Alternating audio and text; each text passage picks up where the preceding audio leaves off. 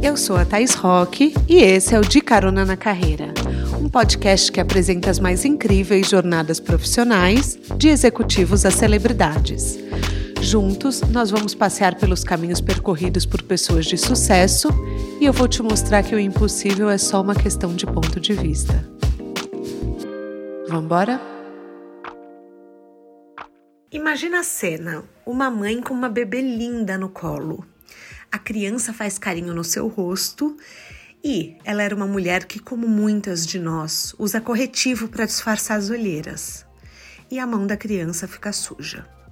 Isso podia ser algo saído de um comercial de TV, mas foi o momento de virada da vida da minha entrevistada de hoje. A Patrícia Lima começou a se questionar o impacto que a química da maquiagem usada por ela podia ter na sua filha pesquisou opções orgânicas, mas não achou nada que amasse.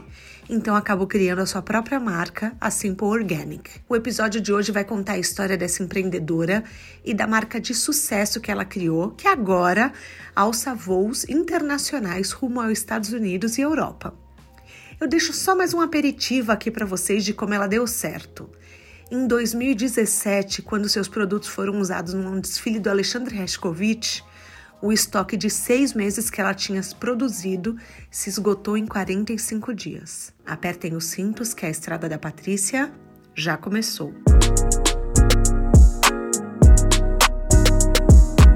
Patrícia, seja bem-vinda ao De Carona na Carreira. Quer dar um oi para os nossos caroneiros? Oi, pessoal, que bom que vocês estão aqui. Vou adorar esse bate-papo hoje. Ai, eu tô muito animada. Eu, assim, entrei de cabeça na sua vida, fui pesquisando tudo e eu tô chocada com a Simple Organic.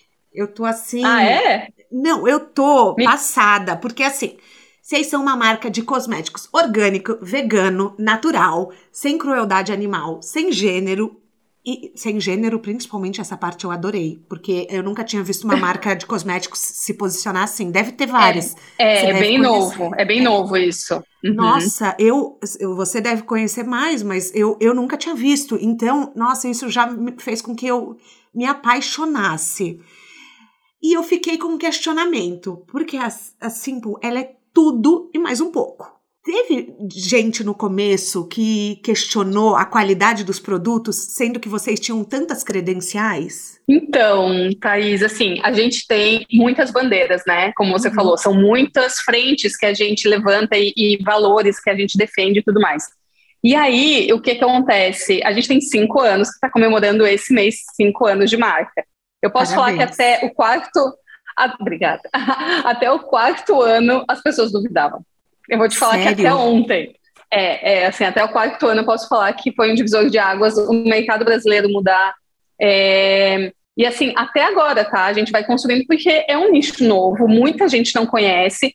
Então, às vezes, eles até comparam assim, ah, mas é uma fórmula natural com uma fórmula sintética. Só que hoje a gente já tem teste clínico, laboratório e toda a tecnologia para comprovar. Mas é, imagina, quando eu olho para trás hoje, eu olho e vejo, meu Deus, ninguém acreditava sabe? E aí, só que eu tinha a percepção do que estava acontecendo nos Estados Unidos e Europa, e o Brasil não tinha muito isso ainda. Uhum. Então, é um, é um crescimento de mercado. É, quando você fala assim, ah, muita gente duvidou, muita. É mais fácil contar nos dedos quem acreditava, tá? Você tá brincando, porque eu amo essas histórias. Sério? Porque o que que acontece? O protagonista, o protagonista da história, ele chega, ninguém tá acreditando nele, isso dá mais vontade ainda de fazer dar certo. E, tem aquela batida de cabelo, né? Pá! Você fala, meu Deus do Sim. céu, estou aqui, olha, olhem só para mim, deu certo. É muito bom acreditar na própria intuição, né? É, eu, assim, você falou a palavra que me guia na vida, é que é a intuição. Porque, assim, com a razão, se você lidar com, a razão para mudar de carreira, para tomar uma decisão, você não muda. Você fica pensando o resto da vida, você fala, não, estou muito bem aqui, eu não vou fazer nada. Mas quando você acredita na tua intuição, naquela voz que fica ali na tua cabeça, te indicando algum caminho que você não tem dado nenhum concreto de que vai dar certo, e, assim, as pessoas achavam que eu era louca, porque eu estava no momento da minha vida profissional extremamente maduro, é, muito seguro financeiramente. E aí, do nada, eu virei e falei: tá, eu não quero mais ser publicitária, eu não quero mais ser uma agência de publicidade, eu quero trabalhar com cosméticos orgânicos veganos. Imagina eu falar isso há sete anos atrás, Thaís. Não, não, e todo assim. Mundo, é, todo mundo achou que eu tava louca, era isso. Hoje tem um boom dos cosméticos brasileiros, mas há sete anos não, não tinha nenhuma grande marca, né? Não, não tinha. E assim, eu falo sete anos porque hoje a marca tem cinco anos e eu levei dois anos pensando, é, criando essa trajetória, desenvolvendo fórmula, largando a minha carreira anterior. Eu tinha, imagina, contrato com um monte de clientes grandes que eu atendia, eu era consultora de marketing deles. E aí, como que você faz uma rescisão de contrato com grandes empresas? Aí era tipo seis meses para rescindir com um, com outro. E aí todo mundo falava assim, tá, mas você vai largar a comunicação de moda, você vai largar tudo que você construiu nos últimos 20 anos para trabalhar numa área de cosméticos é, slow, falar de sustentabilidade. Imagina, eu vinha de mercado de consumo enlouquecido que é a moda. E aí, do nada, eu tenho uma ruptura. Do nada, não, né? O nome disso é maternidade, que simplesmente pega e muda a nossa cabeça, vira chave. Eu falei, gente, acho que eu não quero mais, eu quero ir para o lado da sustentabilidade. Então, é, é uma ruptura bem grande para o mercado, para a vida pessoal, para a carreira, para tudo. Mas eu, eu li uma entrevista sua falando que você se considera uma mãe intensa. E eu fiquei curiosa, porque eu não sei se eu me encaixo na mãe intensa ou se eu me encaixo na mãe relax. E você falando como foi difícil passar por uma transição de carreira, já que a sua carreira e o seu cotidiano se constroem a partir do seu papel de mãe. Me explica como que isso funciona, porque assim, eu trabalho de casa, tá? Só pra você saber, eu tenho dois filhos, mas às vezes eu não me considero uma mãe muito intensa, eu me considero uma mãe meio relax, às vezes eu me considero completamente doida, uma mãe possessiva ciumenta, não, não sei, é dias e dias. É, eu acho que o que, que acontece?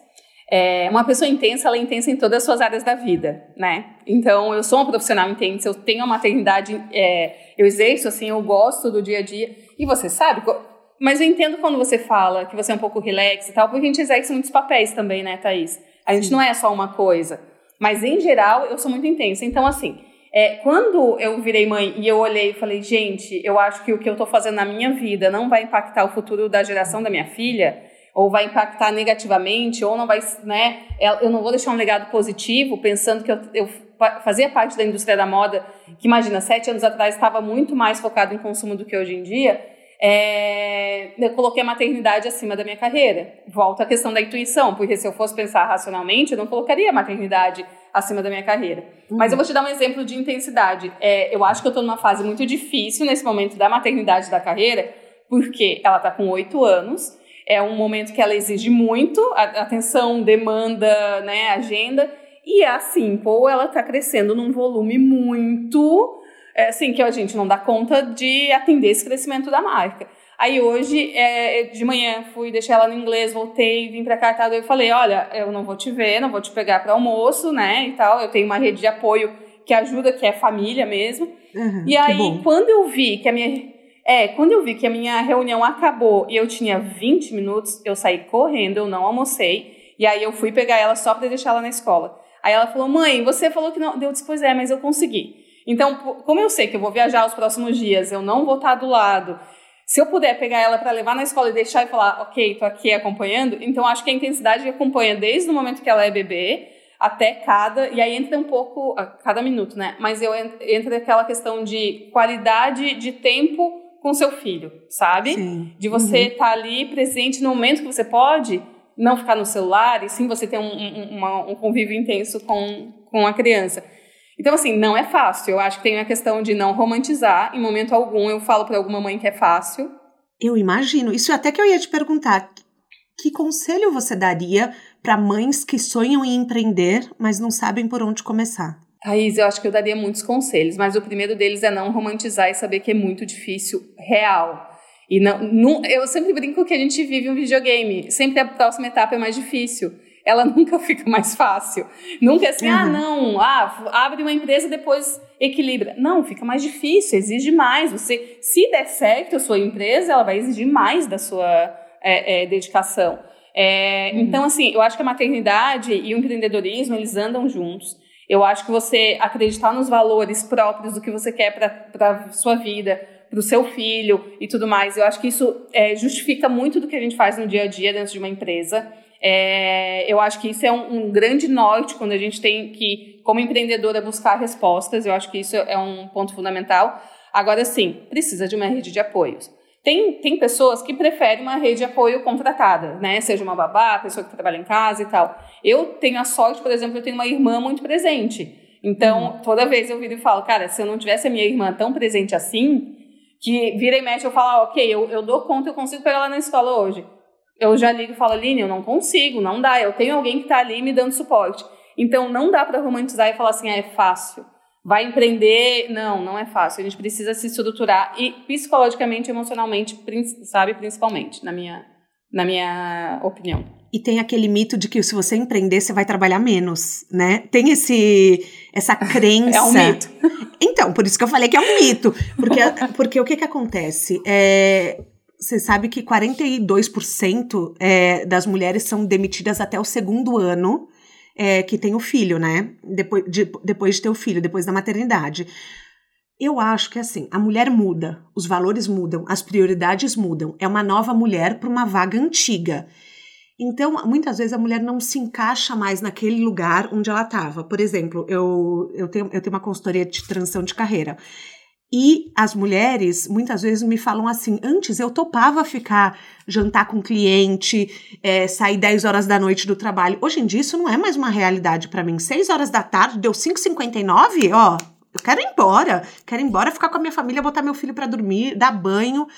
Então, muitas vezes, é aquela. Muda, muda o sentido do trabalho. Então a pessoa fala: eu vou empreender para passar mais tempo em casa. Só que isso nem sempre acontece, né? Nem sempre acontece. E, e assim, eu realmente eu empreendi para ter uma vida mais slow. Tanto que eu tô dentro do segmento slow.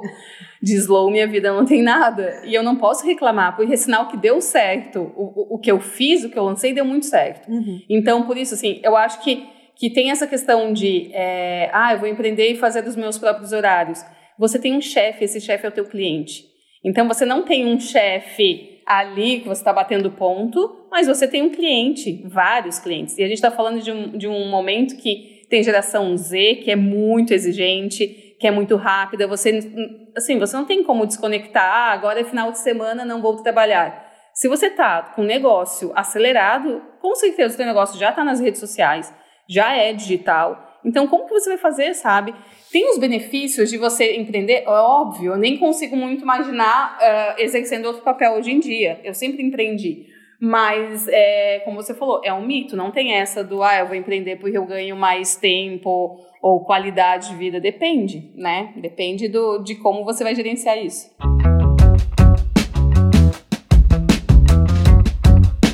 O seu negócio está super conectado, mas você também se posiciona como uma marca. Você tem a sua marca pessoal. Você se uhum. obriga a postar todo dia, a estar tá nas redes sociais todo dia? Como que funciona isso para você? Não, eu deveria. Eu acho que deveria quando fala assim, ah, tudo bem, é, eu sou uma marca, é, né? As pessoas cada vez mais falam do branding pessoal. Eu não tenho estrutura psicológica para fazer tudo ao mesmo tempo, exatamente também por esse lado de dedicar tempo para a família e tudo mais. Então, uhum. eu não desconecto, eu vivo conectada, mas eu vivo conectada assim, maior parte do tempo nas coisas assim, por todas as redes sociais. Eu sempre estou de olho em todas as respostas. Tem um time de atendimento ao consumidor bem grande, mas eu quero saber o que, que as pessoas estão falando, eu quero ver as métricas e tudo mais. E aí eu deixo as minhas redes assim, ainda em segundo plano. Em algum momento eu vou trazer isso para primeiro plano. Mas Sim. nesse momento que a marca está explodindo muito, eu não consigo. Então, e aí entra um pouco de prioridades, né, Thaís? Não dá pra gente fazer tudo ao mesmo tempo. Não, é, não tem como. Não, e até é, então... é, é, é enlouquecedor essa cobrança que principalmente a mulher tem. Porque a mulher tem uma questão assim de, é, de vestir várias camisas ao longo do dia. Você é mãe, você é empresária, você é irmã, você tem a sua irmã, você é amiga, é, você é esposa, enfim. As pessoas, é, as pessoas exigem imagem. Imagina eu que trabalho com beleza. As pessoas acham sempre que vão me encontrar arrumada. Então, e é o então, oposto. Você sabe. Ah, ainda bem que você falou isso, porque hoje eu não tô de maquiagem nenhuma, entendeu? Eu tô de rosto limpo aqui. Então é bom porque, assim. O, não, outro dia eu fui gravar com a Silvia Braz e eu falei isso pra Silvia. Eu falei assim: ela fez um stories falando. É, ah, eu vou gravar com a Thais Rock. ela tava, meu Deus, assim, linda, deusa, linda, montada, com, com vestido, maquiagem. Eu fui até me trocar e passar uma make. Eu falei, daí começou, antes da gente começar a gravar, eu falei, Silvia do céu, eu tive até que me arrumar, porque você veio pra uma festa. A gente não usa vídeo, tá? Aí ela começou a rir, ela falou: Você acha que eu não ia me arrumar para você? Eu falei, Silvia, é, assim, juro para você, eu fiquei passada, eu tive que trocar de roupa, mas foi muito engraçado, porque. Mas estamos falando de uma mulher muito maravilhosa que ela vive assim, né? Exatamente. Então, eu, eu acho, é, eu na minha vida real aqui, eu não consigo andar montada sempre. É, não, não, consigo. É, tem, você sabe que assim, eu até tinha um plano de fazer uma maquiagem Kardashian para falar com você, com contorno, tudo. Mas daí, meu filho não quis almoçar, ele só queria mamar. Então, o que que aconteceu? Ele tá numa disputa que assim, ele tá com dois anos. Então, ele se joga no chão pra. Se ele não quer almoçar, ele se joga no chão, ele tá naquele terrible two. E daí eu tive que lidar com essa dinâmica e a maquiagem Kardashian ficou para depois. Ficou, ficou para depois, é isso. é não. isso. É, é sobre isso, é não. Sobre eu, isso. eu entendo como. Eu entendo completamente. E eu acho que não só uma questão de tempo, mas acho que tem uma questão de energia também. Tem dias Sim. que você não quer, o teu foco, tua energia não tá para aquilo. Então, eu. E aqui eu moro em Floripa, então Floripa tem uma outra, um outro mindset, né? Aqui a gente é muito relax. Aqui em Floripa tem uma coisa muito do é, camiseta, uma calça jeans, uma havaiana, sabe? Então, eu, isso faz parte de mim, faz parte da Simples, a gente andar muito relax, assim.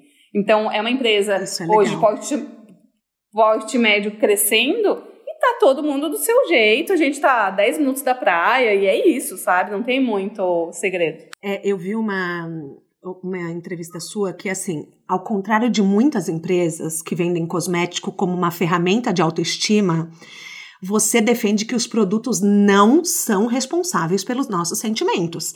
E eu amei, eu amei, eu achei um relato muito sincero, porque eu, eu particularmente, estou cansada de ouvir o mercado me dizendo que vai me fazer feliz.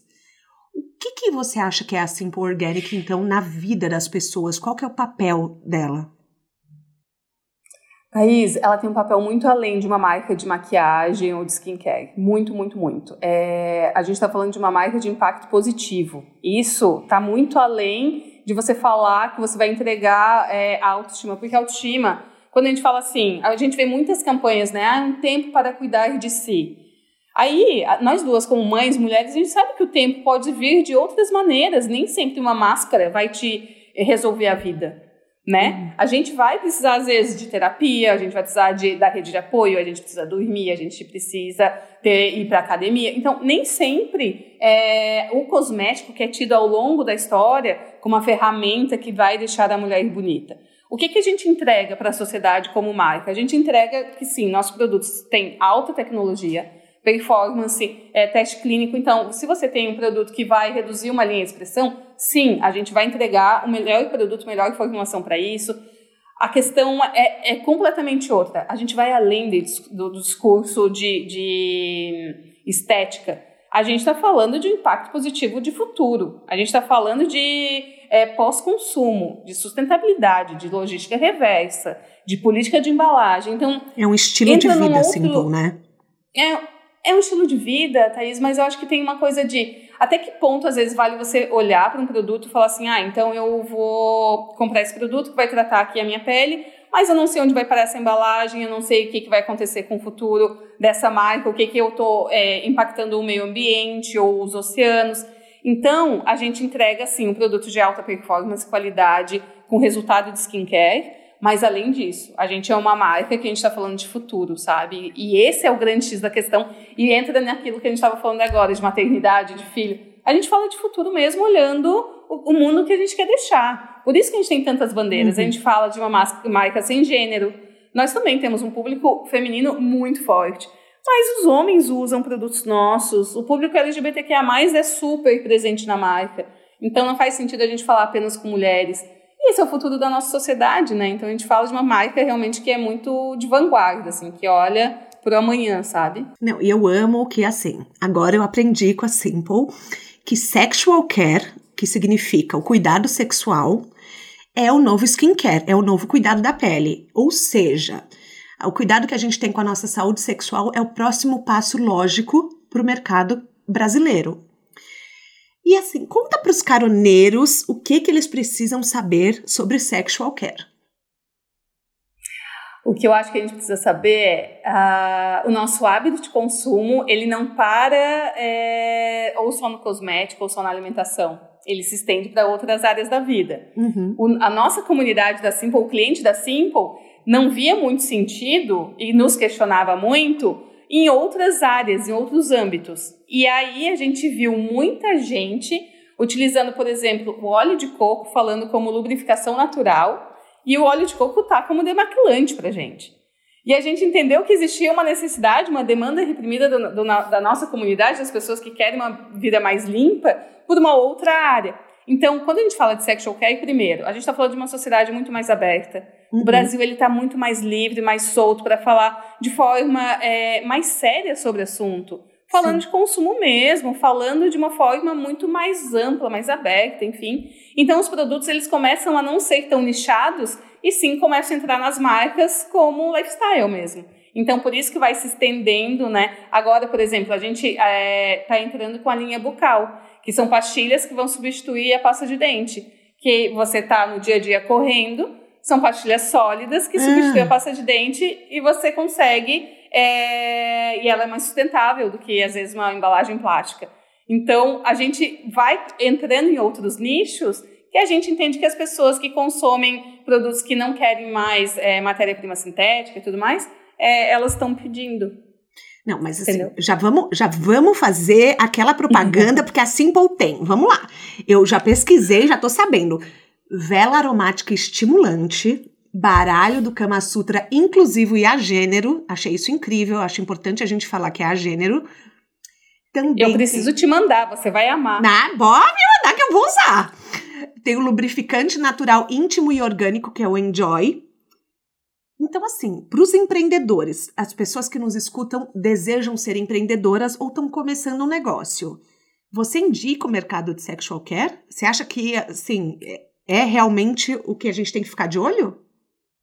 Se alguém está pensando em investir, a hora é agora. Porque a gente sabe que é um nicho ainda em expansão. Na verdade, a gente tem muitos nichos em expansão. É, o Brasil tem uma coisa muito maravilhosa do empreendedorismo, né? A gente tem um, um povo muito aberto para consumir, muito sem tabu para consumir. Então, quando a gente fala é, do consumo do, do comportamento sexual, ele funciona, tá só engatinhando. Vamos olhar para o mercado americano? Olha só, a maioria das marcas de clean beauty estenderam suas linhas para a linha de sexual care.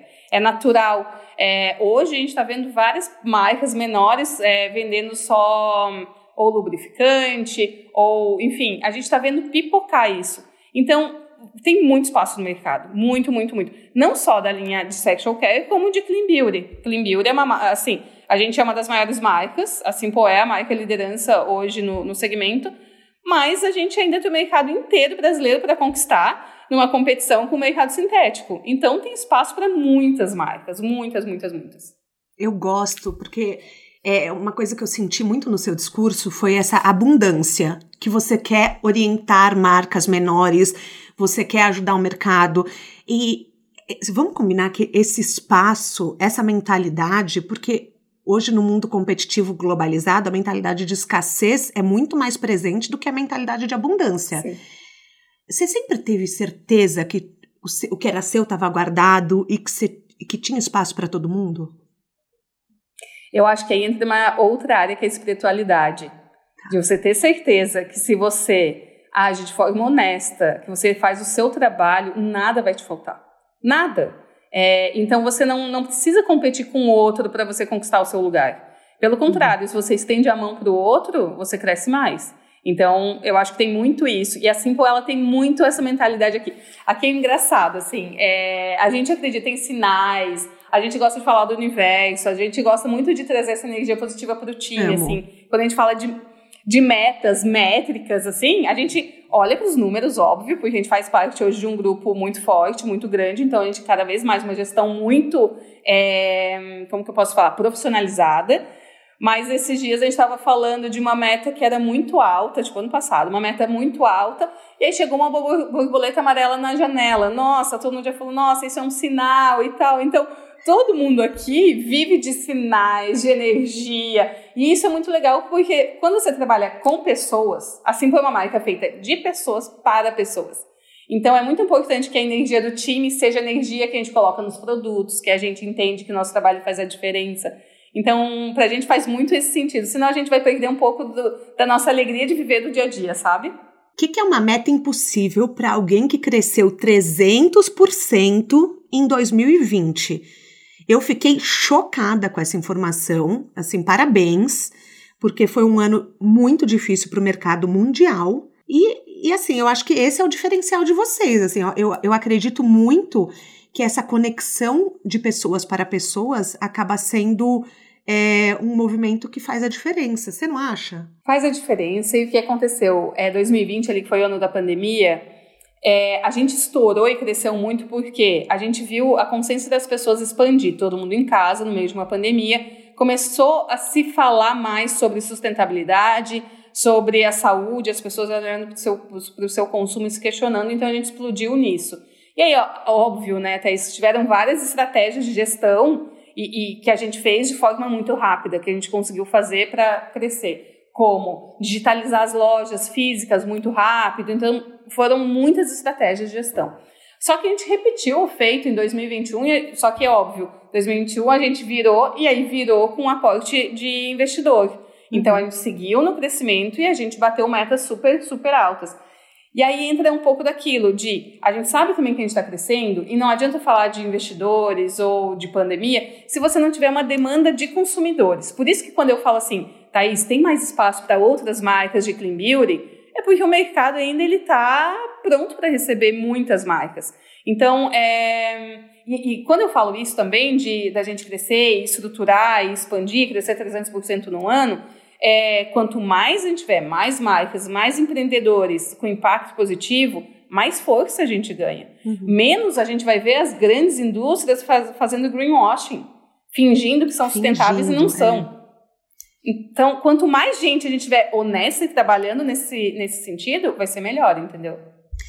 É, você sabe que é, é, muito importante a gente traduzir esse termo que você usou em inglês, que é greenwashing. É, são marcas que muitas vezes se aproveitam de bandeiras é, é, me corrija se eu estiver errada, e que não necessariamente são sustentáveis. Então, ganham um selo e se vangloriam daquilo como se fossem marcas de é, marcas limpas, marcas que, que pensam né, no, é, no mundo como um todo, correto? Correto. Por exemplo, a gente vê supermercado é campeão, vai lá naquela naquele corredor de shampoos, por exemplo. Uhum. O que você mais vai ver são embalagens com folhas verdes falando de botânica. E aí você vai ver o rótulo, é tudo sintético, não tem nada de natural. É quando eles fazem o consumidor entender que aquilo é natural e na verdade ele não é. Uhum. Ou ah, a gente, sei lá, tirou uma matéria-prima, sei lá, silicone da fórmula, mas você vai ver e tem um monte de outras porcarias dentro.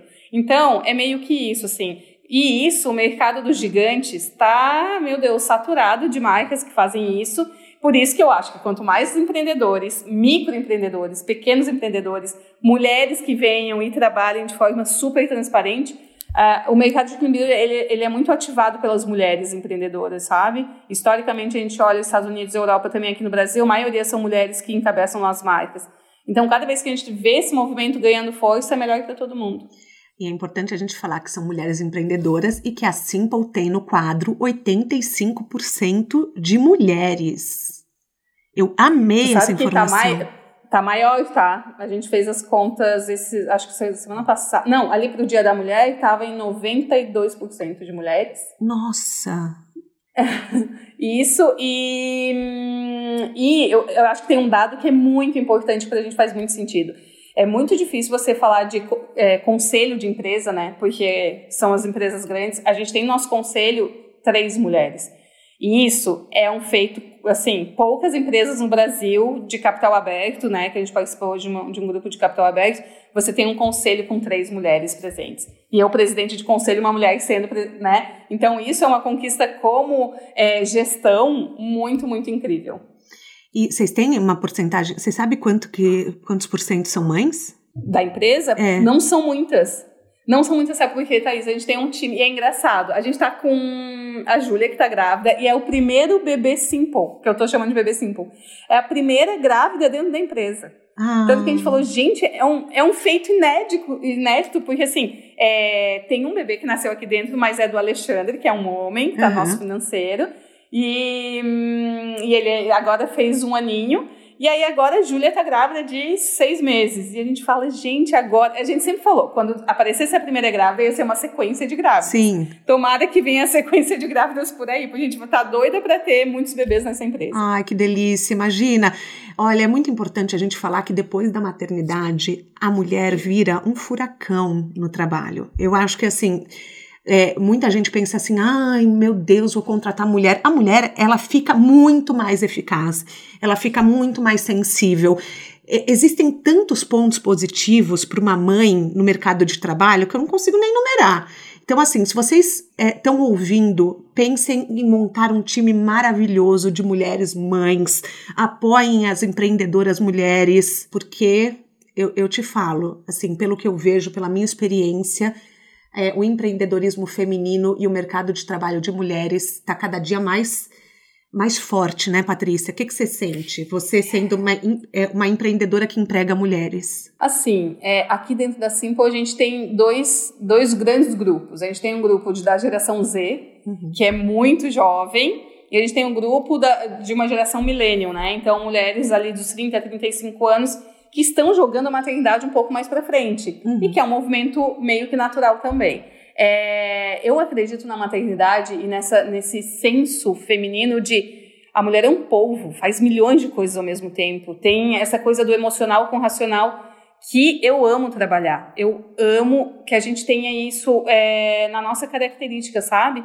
E aqui na Simple, por exemplo, a gente motiva muito uma coisa de é, problemas, uma empresa é você gerir problemas todos os dias, é fato. Então não adianta você focar no problema. E aí eu acho que a mãe tem muito isso. Você já foca na solução. Você não tem muito tempo para o problema, entendeu? Uhum. Você já, ah, tem um problema? Já vamos olhar o plano B, plano C, já vamos mapear aqui, porque a gente não tem como é, perder muito tempo com isso. Então, acho que essa agilidade de falar, ok, eu tenho algo para gerenciar e eu vou dar essa solução rápida e prática, Acho que as mulheres têm isso e eu amo. Assim, isso é muito o nosso dia a dia aqui.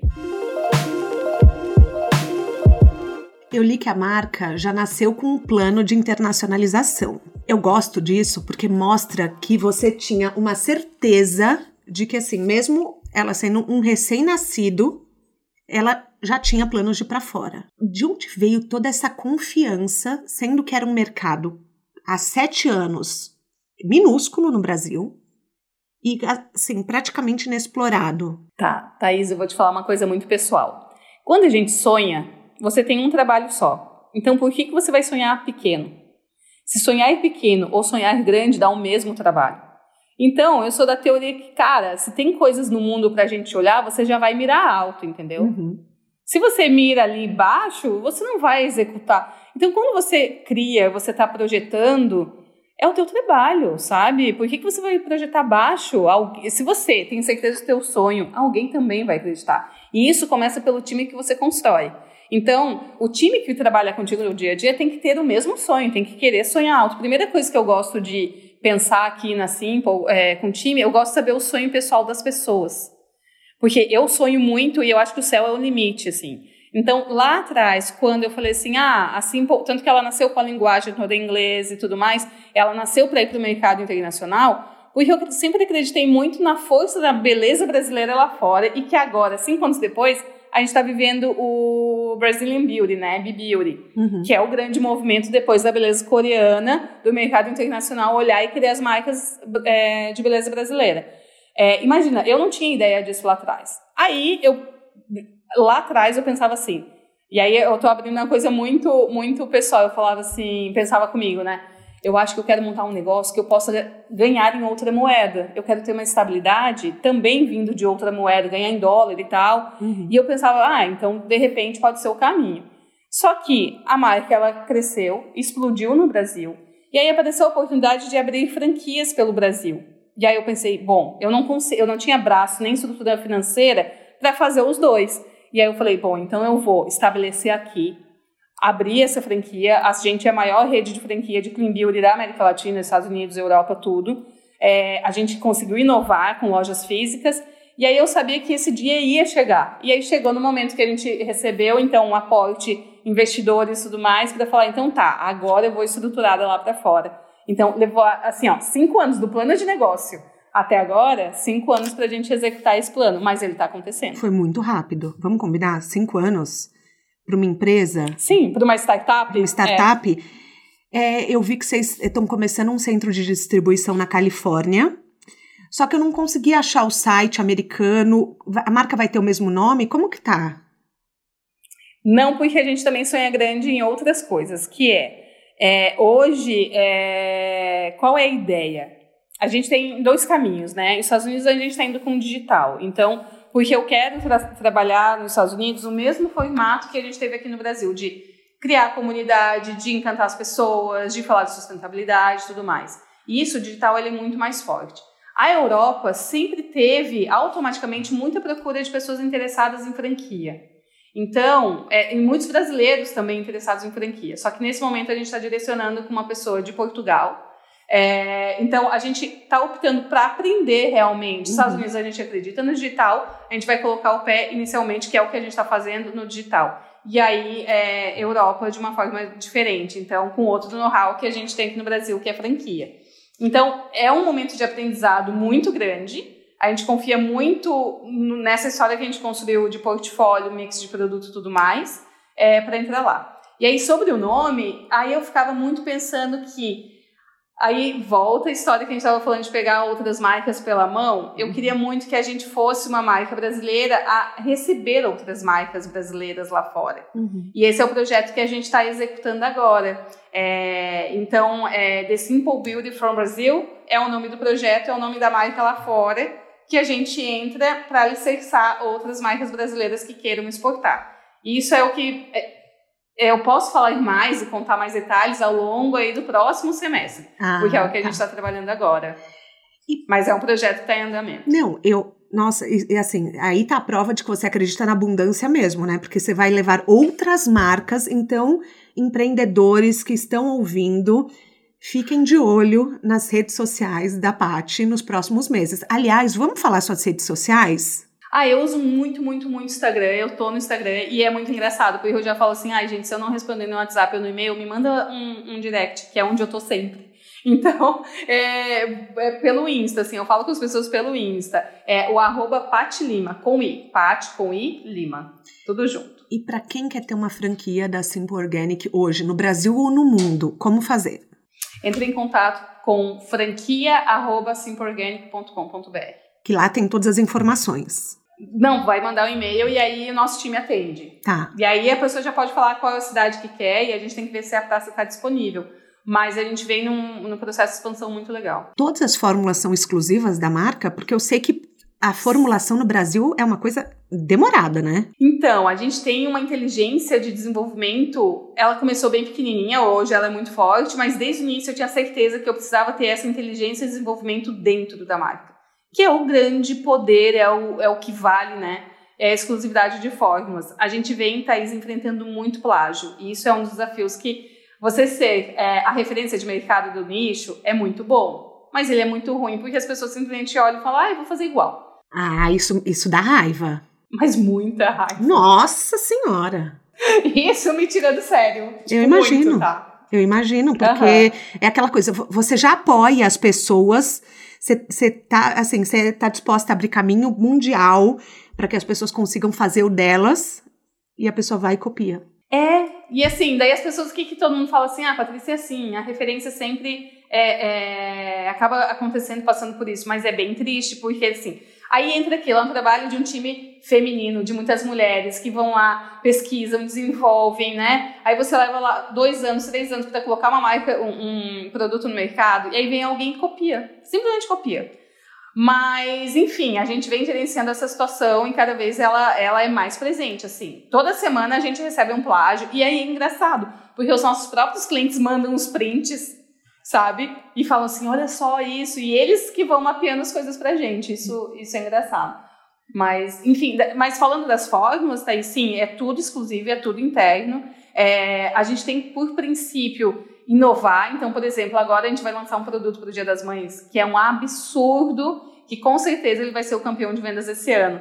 Ele é uma fórmula é, para melasma e manchas e muito focado no pós-gestação, porque a gente fica com a pele manchada. Uhum. É, e assim, eu tenho certeza que o mercado não viu e não espera o ativo que a gente está desenvolvendo e trazendo, assim. É incrível. Legal.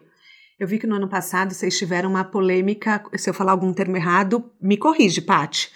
É, com o é, CB2, que é um produto novo que foi entendido pela comunidade ativista do cannabidiol, que é um composto extraído da cannabis, como um produto que tinha CBD no, nos componentes, que é algo que não é legalizado no Brasil.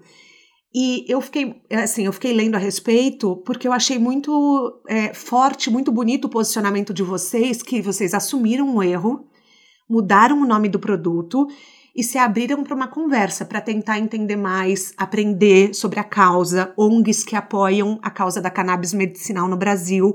Como que foi esse momento internamente? A gente, é... o que eu posso falar assim, eu não sei se eu chamo de erro, porque a gente não fez nada errado, porém, porque era é, CBD like, e isso é um registro de um nome para falar assim, é parecido com CBD. Assim como tem é, é, retinol like, que não é retinol e é uma versão do Bacchol, enfim, falando de matéria-prima. Mas é um erro quando a gente, como uma marca ativista, coloca um produto e a gente entende que a comunidade ativista é, se sentiu afetada, olha, não deu 48 horas, tá? Quando a gente começou a ver repercussão é, de algumas pessoas importantes, líderes de movimento, da questão da cannabis né, medicinal, a gente falou: não, para a gente não é problema nenhum mudar o nome de um produto se vocês entendem que isso está prejudicando a luta de vocês com a Anvisa. Porque a gente está colocando, e gente, eu sentei para conversar com esses líderes dos movimentos é, nessas menos de 48 horas, eu falei, gente, olha só, a nossa comunidade de skincare quer o CBD em fórmulas. Aqui não é autorizado no Brasil. A gente teve é, apoio de um fornecedor nosso de, de matéria-prima que fez um blending de óleos da Amazônia, extraído em comunidades quilombolas de forma sustentável, né, matéria-prima brasileira, é, e o nome de, dessa matéria-prima é CBA. E aí eu expliquei tudo, eu falei, olha, a nossa comunidade quer esse resultado skincare, só que o skincare ele não pode atrapalhar a uhum. questão da luta, né, de, de, de, do ativismo. E aí a gente abriu rede social, a gente abriu e falou, gente, nós vamos trocar o nome porque não deu certo o nome. E aí a gente colocou, acho que dois ou três dias depois, todo mundo votou, a gente foi para uma outra votação, os melhores nomes, e aí ele chegou no CB2, é um dos produtos mais vendidos, é um produto super inovador, e é muito legal que você pega aquilo que de repente você fez de forma equivocada, porque a gente pensa numa comunidade e atingiu outra que a gente não queria prejudicar, Sim. e você tem uma rapidez e uma transparência, falar, ah, gente, tudo bem, não é que todo mundo queria, ok, para tudo e a gente é, troca o nome. Porque é isso que a gente tem que fazer com marca. A gente não tem que impor nada para o consumidor. Nada. A gente tem que ouvir o consumidor e criar, co-criar, que é o que a gente faz sempre. Então, é, é, engraçado, assim, essa do CB2 ficou muito latente porque bateu numa questão de Anvisa, uhum. de ativismo, né? Mas a gente faz isso várias vezes, várias, várias vezes. A gente vai mudando, seja campanha de mod é, é, modelo de campanha, é, textura de produto, enfim, a gente tem uma, uma troca muito rica, assim, com a comunidade toda. Nossa, muito legal saber disso. É, eu não tinha ideia de que vocês ouviam tanto a comunidade, até chegar nessa questão que eu vi que vocês agiram muito rápido. Porque as crises são normais. Eu acho importante falar isso para os empreendedores que estão começando assim, eu já ouvi falar que o Bill Gates não contrata um líder que não tenha passado por um grande fracasso. Não que isso tenha sido um fracasso, isso não foi. Mas assim. Mas é, é uma crise. Mas é uma crise. Sim. Então, é você uhum. saber lidar com uma crise, eu acho muito importante. E é, eu entrevistei o Pedro Torinho outro dia aqui no podcast e ele falou que o cancelamento você tem que se posicionar, você tem que reconhecer o erro e você tem que fazer algo para que ninguém mais erre o que você errou. Então você tem que ajudar a comunidade a entender qual foi o erro, para que nenhuma pessoa passe por isso. Então acho legal a gente falar para os empreendedores que em momento de crise é, não, não sumam, não sumam. É importante a comunidade saber que vocês têm a consciência e que vocês têm um posicionamento e vocês estão ouvindo, né? Assim, Thaís, eu acho que isso, essa lição do se posicionar é muito importante, mas tem uma outra questão também que eu deixo que é você não vai agradar todo mundo. Quando a gente resolveu ajustar o nome, trocar o nome, a, o nosso cliente falava: vocês não vão fazer isso. Não, vocês vão falar, tá tudo certo. Não. O, o público do skincare não entendeu. Só que era assim, ou a gente se importava com uma luta né, de ativistas, ou a gente. E aí as pessoas falavam, gente, não acredito. A gente recebia um monte de mensagem, não acredito que vocês vão trocar o nome. Então, a gente entendeu o que, que pra gente naquele momento era muito relevante, que era não fazer um produto skincare prejudicar uma luta é, é, perante Anvisa por uma questão medicinal. Mas, assim, em momento algum a gente vai agradar todo mundo. Crises de imagem, crises em redes sociais, olha, a gente já passou, vou te falar, tá? Nesses cinco anos por umas três ou quatro grandes. E isso, o que, que a primeira coisa que eu aprendi, primeira dica que eu deixaria, a gente nunca pode responder de cabeça quente. Você precisa parar, você precisa respirar, sair da situação, olhar e aí você gerenciar. É, a gente sofreu já duas crises recorrentes em anos seguidos, seguidos é, de pessoas espalhando fake news. Por exemplo, nós somos uma marca vegana, a gente sofre muito com fake news também. É, e aí perfis falando que não, que a gente não era vegano e criando que a gente é, é, fake news falando que a gente testava em animais e tal.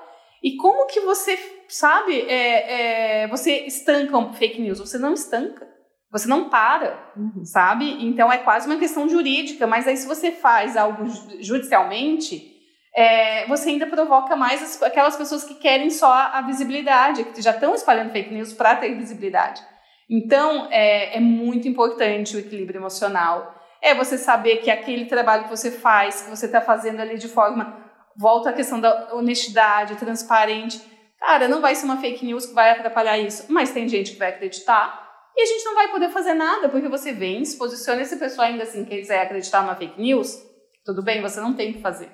Então, eu acho que essa questão de crise de imagem, a gente não agrada todo mundo. Uma marca não consegue agradar todo mundo a gente, né, no nosso dia a dia não consegue agradar todo mundo. Então, acho isso importante ter isso, esse, isso dentro da gente, sabe?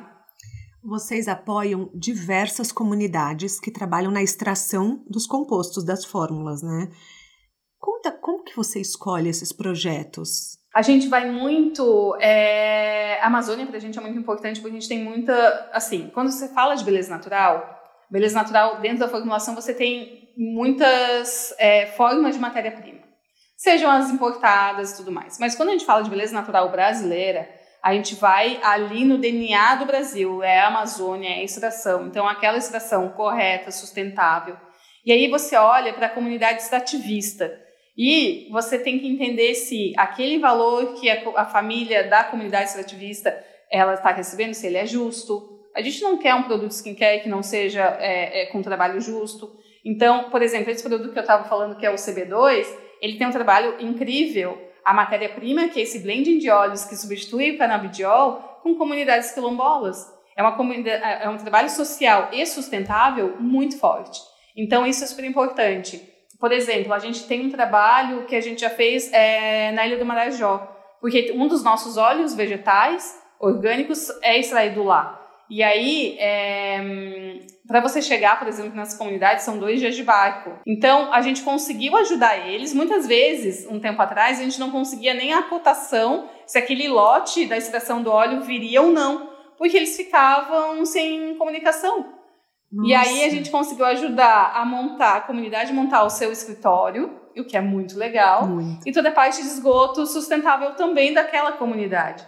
Então, a gente conta isso nas redes, a gente conta isso é, né, em toda a nossa comunicação.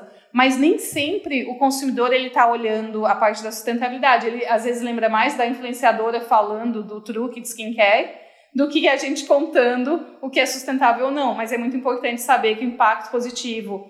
Por exemplo, a gente disparou esses dias para a nossa base de clientes, né, e-mail marketing, falando: olha, nossa família de óleos, o cálculo exato, quando você quando a gente compra lá 100 quilos de óleo, do óleo de patauá, né, enfim, qualquer um dos óleos que a gente trabalha, a gente impacta X famílias, X extrativistas, tipo, um gráfico mesmo contando a cada 100 quilos quantas famílias são é, impactadas.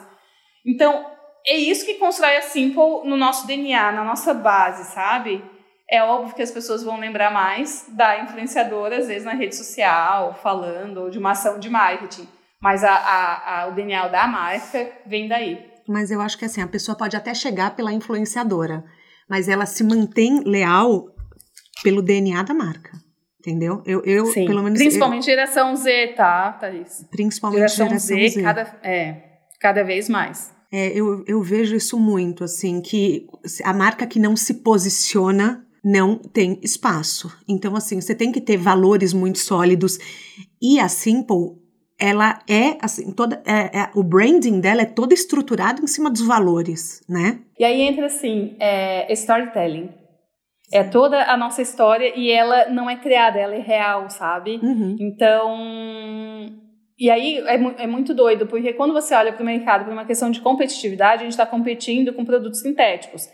De um lado, isso é bom porque mostra que a, o clean beauty está crescendo e a gente tem força e fôlego para brigar com os outros. Por outro lado, às vezes o consumidor olha e fala assim: ah, mas vou comprar outro que é mais barato.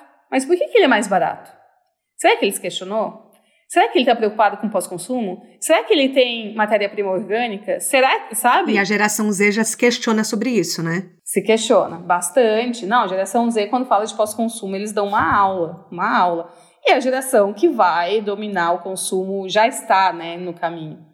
Mas, mas é muito legal. E aí entra isso, sabe? Por isso que eu falei que tem espaço para todo mundo, porque hoje a gente está crescendo num volume muito, muito grande e é muito difícil a gente gerenciar e manter o nosso DNA, que é o nosso foco, o meu foco. Como você faz para manter? Eu não contrato pessoas por currículo, eu contrato pessoas por pessoas. E isso é fácil e é difícil. Porque ele é, é difícil quando você fala assim: ah, tudo bem, vou pegar um especialista numa área. Mas eu não quero especialistas, eu quero pessoas apaixonadas, entendeu? Eu quero isso. Então eu prefiro que as pessoas aprendam no nosso dia a dia e que tragam isso dentro de si. Por isso que a gente tem um time muito engajado, muito apaixonado, do que a gente falar assim, ah, então tá, vamos fazer um sistema de contratação, tá aqui, sistema de entrevista. Eu vou muito, muito, muito pelo, pelo, pela sinergia da pessoa, pelo quanto ela quer agregar, pelo quanto. Então acho que esse é o ponto principal, assim poderia ter um monte de especialista aqui dentro. A gente não teria a energia que a gente tem e pensaria na marca do jeito que a gente pensa, sabe? Muito legal. A gente tem uma pergunta aqui que eu sempre faço, que é: o que é sucesso para você? É tão difícil, né? é, eu acho que o sucesso, eu acho que ele tá muito ligado. Ele, para mim, tá? Uma questão muito pessoal. A realização pessoal, a minha realização pessoal, ela é diária. Ela nunca chega, ai, me realizei. Não. E a minha realização pessoal tá em manter o DNA do que eu tô construindo, né? Fazendo com que se, hoje eu tenho é, a concepção de que o meu sucesso chegou no momento que eu consegui mostrar para o mercado financeiro, para a bolsa de valores, que a sustentabilidade é possível através de cosméticos. Ninguém tinha feito isso no Brasil. Então, isso para mim é um sucesso. Isso não está ligado a um retorno financeiro, ele não está ligado é, a números de vendas, ele está ligado a uma percepção de mercado que eu sei que eu realmente estou abrindo portas para outras marcas e outras mulheres ou homens que queiram é, trabalhar com a sustentabilidade. Então, por exemplo, para mim é a realização pessoal de ver que eu consegui fazer isso, sabe? Uhum. É, eu e um time inteiro, muitas pessoas. Mas eu acho que está muito ligado a, a isso. E, só que eu acho que a, a concepção de sucesso, Thaís, ela muda de semana para semana para a gente, né? Para quem é empreendedor, Sim, Hoje pode ser ter mais tempo com a família, e aí. Às vezes, vai, sucesso para uma mãe é só botar o filho para dormir, né? Ou só adaptar na escola, né? Exato.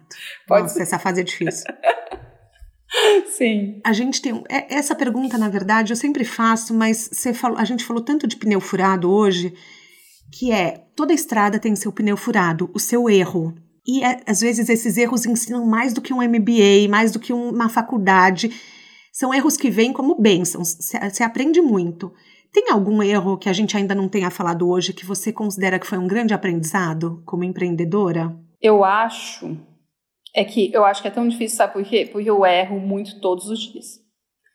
A pessoa que está à frente de tomada de decisão é impossível escolher um erro, porque eu erro. A, a partir do momento que você tem muitas decisões por dia para tomar, a chance de você estar errada é muito maior. Então eu sempre brinco aqui dentro da Simple que eu falo assim: a pessoa que mais erra na empresa sou eu. Eu sei disso. Então, o que eu, eu cometo de erro hoje, amanhã eu espero não cometer mais. Só que ainda mais quando a gente está buscando inovação, ainda mais quando está buscando novos caminhos, você vai errar. E aí eu estou falando erros para quem é empreendedor e está ouvindo sabe. é, erro de modelo de gestão, erro de tamanho de pedido, dava antes da Ipera, da gente vender parte da empresa, que não tinha tanta estrutura, dava muito erro de estoque, é, e são erros graves no dia a dia. Só que você erra uma vez, às vezes você pode até cometer o mesmo erro depois. Então, eu acho que o erro, se você não errar, você está no caminho errado, na minha opinião.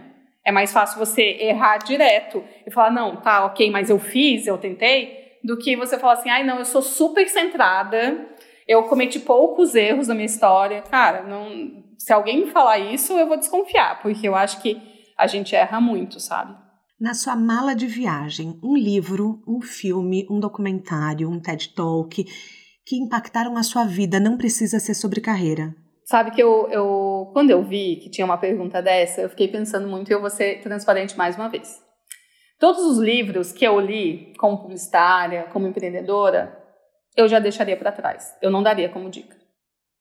Todos os filmes, hoje eu vou te falar que quem está ouvindo, a minha dica é, cara, não fica preso a uma inspiração X ou Y. Vai para o TikTok e vai descobrir todas as pessoas que te inspiram, que é o cliente, que são todos os CEOs, é, conteúdo de empreendedores, para mim, isso assim é o que motiva meu dia.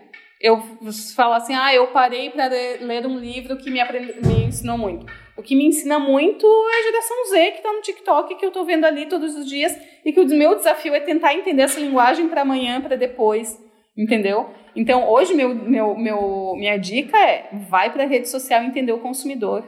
Porque enquanto a gente está se preparando para fazer algo, o mundo já mudou. Então, a gente tem que entender esse mundo, essa, essa, ter essa, essa consciência. Porém, tem um, um, um momento que eu gosto muito, é, que eu acho que para empreendedores, eu gosto muito do Steve Jobs. Eu acho que o legado dele é incrível.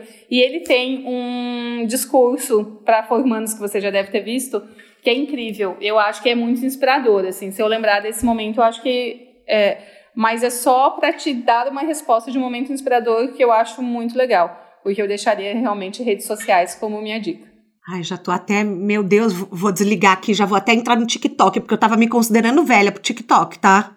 Então, então, Thaís, eu vou te falar isso porque muita gente vem me falando isso. Ai, TikTok é só dancinha. Ai, TikTok. Gente, não o que a gente tem que aprender está no TikTok e é o algoritmo quem a gente vai direcionar ali é o algoritmo do TikTok, a nossa nossa rede de interesses, né? Então assim, hoje meu TikTok vem muitas coisas de tudo, mas tem muita coisa de empreendedorismo, de desafio, de inspiração e eu acho que aprendizado tá ali.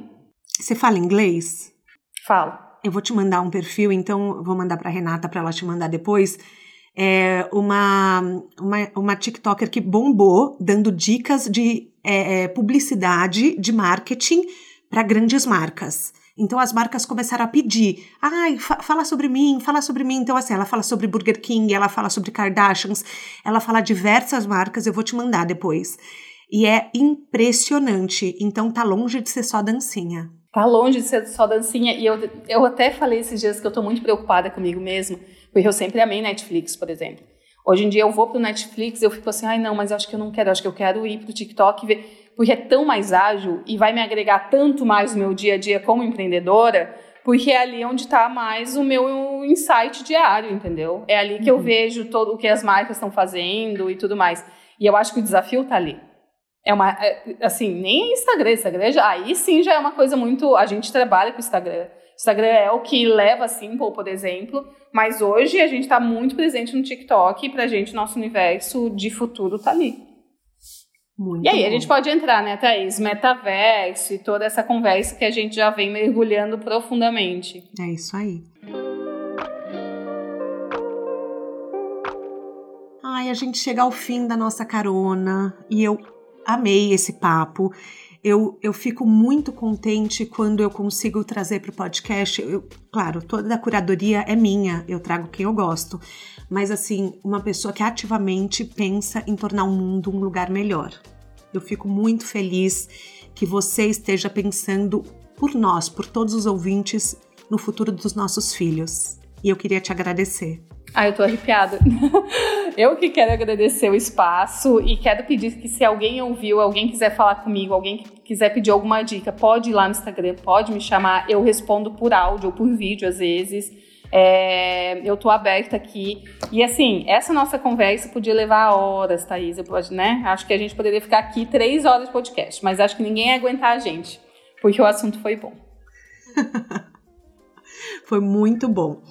Se você curtiu o tema de hoje, eu também quero indicar outros episódios que tem empreendedoras brasileiras, que eu indico o da Liana Pandim, criadora do Ateliê de Calças, a Letícia Correia, fundadora da Ava Lingerie, é importante nós apoiarmos empreendedoras nacionais. E as duas são mães. Também é legal a gente falar isso.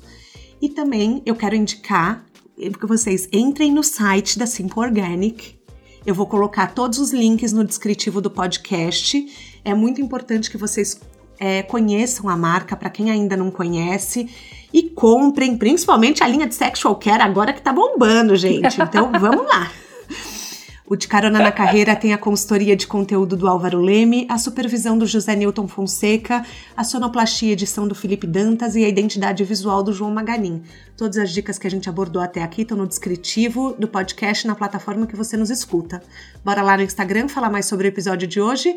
A gente volta na próxima semana com mais um De Carona na Carreira. Um beijo grande.